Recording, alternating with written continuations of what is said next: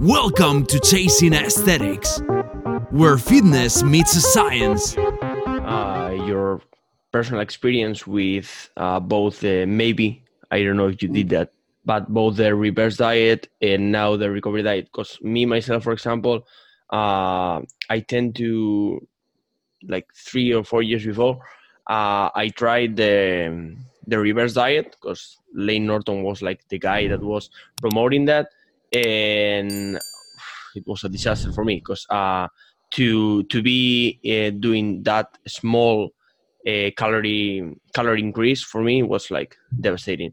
And now this last season, I tried the recovery diet, and for me, it was a huge, huge difference. So I would like to hear the experience from you, and yeah, the main difference between the reverse and recovery diet. Um, well, I also want to hear a bit about your experience because yeah, you've you've you've done both. Um, I I think I could say I've done three. So my first contest season, I didn't get lean enough, but um, it was just I had no plan afterwards, and um, the diet was overly restrictive. So I had all these food allergies on the way out, and um, it's just it was just a horrible like first two months basically to just feel normal. But there was no plan, no plan at all. I didn't know what to do. There was nothing really out there that was concrete.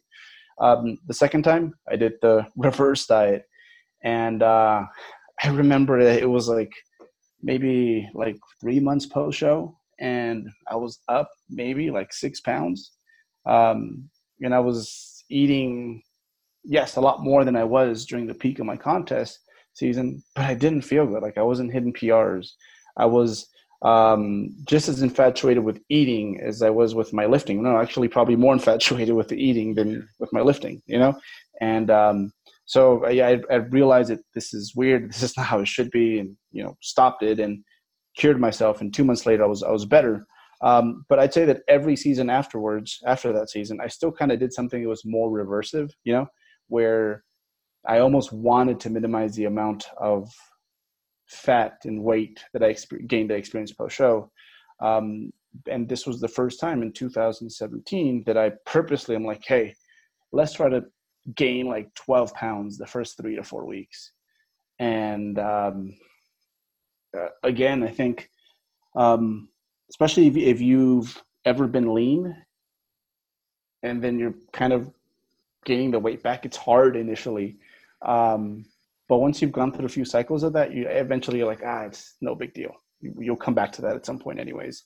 Um, but that was probably the biggest thing that I noticed. It was just like when it come came to the body dysmorphia that makes you kind of successful as a physique athlete, right? The perfection that you want, like that just got thrown away, like right away. And um, and I think I literally felt the way I did the first day of my contest pre-contest diet.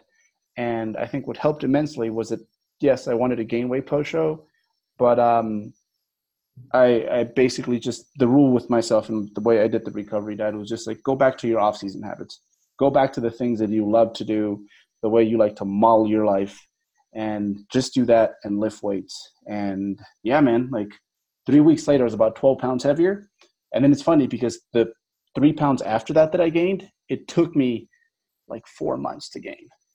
So Okay. it did that, and then I'm like, oh wow, I'm about to get fat in front of everyone. This is going to be embarrassing. And then it just balanced out, and we started a normal gaining trend. So it worked perfectly. I could not have asked for a better experience, to be honest. That's pretty similar to what I realized, and the same thing happened to me. And when I when I get like I think I got, uh, I mean we measure in kilos, right? It was like um maybe five kilos and i was like oh my god i'm gonna be on the beach and i'm gonna be very very fat. And now yeah all of a sudden it was like a steady increase and it was it was right. So yeah i, I believed in in the 3dmj guy so i was like this is gonna be okay. And so uh, it's crazy though how it just switches like that, though, right? yeah it's uh, it, it, it, it like it hits a threshold and then it's steady. So it's great. And i think that the the reverse diet was made because we know that when we finish the prep there's that fear of gaining weight and also to not looking as shredded as the competition which is totally normal and Mhm. i think that's the main the main reason uh, why the reverse diet um, yeah why we have the reverse diet, and also because of the boosting on metabolism that I don't believe in. So I think that's it. But but yeah, I mean, that's I guess the biggest difference is like sometimes with physique sports, we like the more I've learned to look at my body as just like a tool, like you know, a basketball player's jump shot or something like that. The less attached I am to it, and like no sport do they expect you to keep peak performance like year round. It's like you hit it and then you get away, or else you're not going to have a very long career. Um, and the same thing for physique sports. So, um, yeah, yeah. No, I'm glad that it worked out well for you, man. Um, and um, exactly like you said, it's like you get fat, you kind of worry for a little bit, and then it just plateaus. And yeah, I mean, uh, we all know that the super compensation is necessary here. So uh, you can stay shredded all year round if you want to make progress and if you want to keep your hormone levels steady. So I think that that's a good point. So now, uh, now that we said that difference, we did talk about it about a little bit of experience, and now I would like to address the both uh, physiological and psychological benefits of doing the recovery diet, which I found myself, for example, pretty easily. But I would like to hear about those benefits. Well, um, I think the, the biggest thing um, on the physical side, I guess, to start there, because it's always people are just a collection of problems, psychologically speaking. We're all unique in what we, we deal with.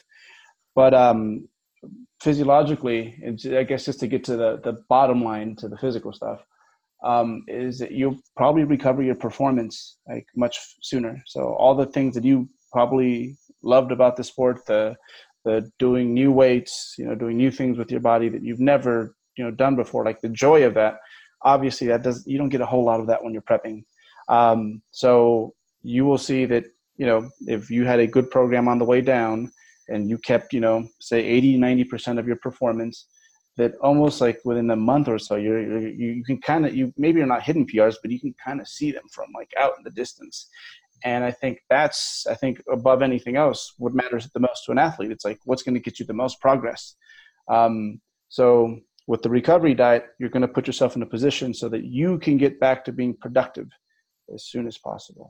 Um, and i'd say the the other thing is uh, just the the quality of life increase uh, physically speaking. Um, hormones are powerful things you know like they're super powerful things. And when you're contest prep dieting, um, yeah, man, those that system's all broken uh, for for the most part.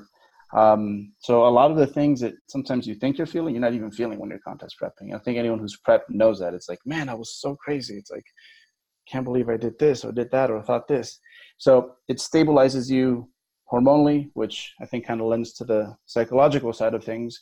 And um, the psychological is probably where the majority of bodybuilding injuries happen. You know, it's um, um, whenever someone usually exits the sport for whatever reason, it's uh, the most common thing is it was there was just something about the sport that it, something about their system that they use it was not sustainable.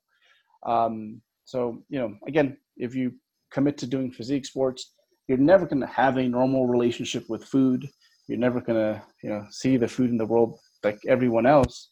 Um, but whatever unique things you might be dealing with, it'll put them back to what hopefully prior to the prep was like something that was um, something that was maintainable, something that worked with the rest of your life.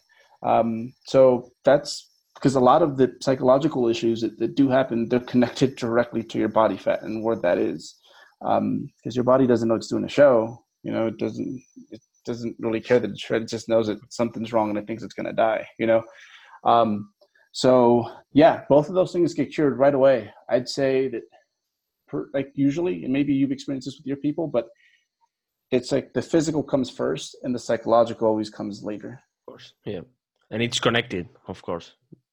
Yeah, yeah. yeah I mean, uh, I know that it's not easy to once you see your body really peel in competition state uh, it's not easy to to see yourself gaining weight and not being that shredded, not having veins all over your body. And I, I agree, that's not easy, but uh, you need to understand that in a long run. It's not like uh, just doing one contest and getting off the train. So, Yeah. And like, you need to go back and forth a few times. I think once you go back and forth a few times, like, okay, I've been shredded, I've been bulked. I've been shredded, I've been bulked. Yeah. And you see that, oh, there's a pattern here. Um, you kind of start to enjoy both sides. So, and now it's to the point, it's like when I finish my prep, is like, that was really cool. That was a great experience, but I can't wait to like enjoy that body because they're both unique and special in their own way. that's the thing maybe the first time you're like oh okay i did this and now uh yeah like this is the end and uh, now now what no then when you do a couple of preps you know that once you get off the stage you're going to improve uh, in order for the next one be like a, a huge difference between uh, uh, like maybe not the weight but all the the way you you appear in stage so yeah, yeah. But the first time you get peeled, you think you can be peeled forever, or you, Yeah. you wish, you know. and all of a sudden you lose the veins and you're like oh my god i'm completely fat and like 300 pounds yeah okay so now uh to Don't forget to rate the podcast on iTunes and leave a review. May the aesthetics be with you.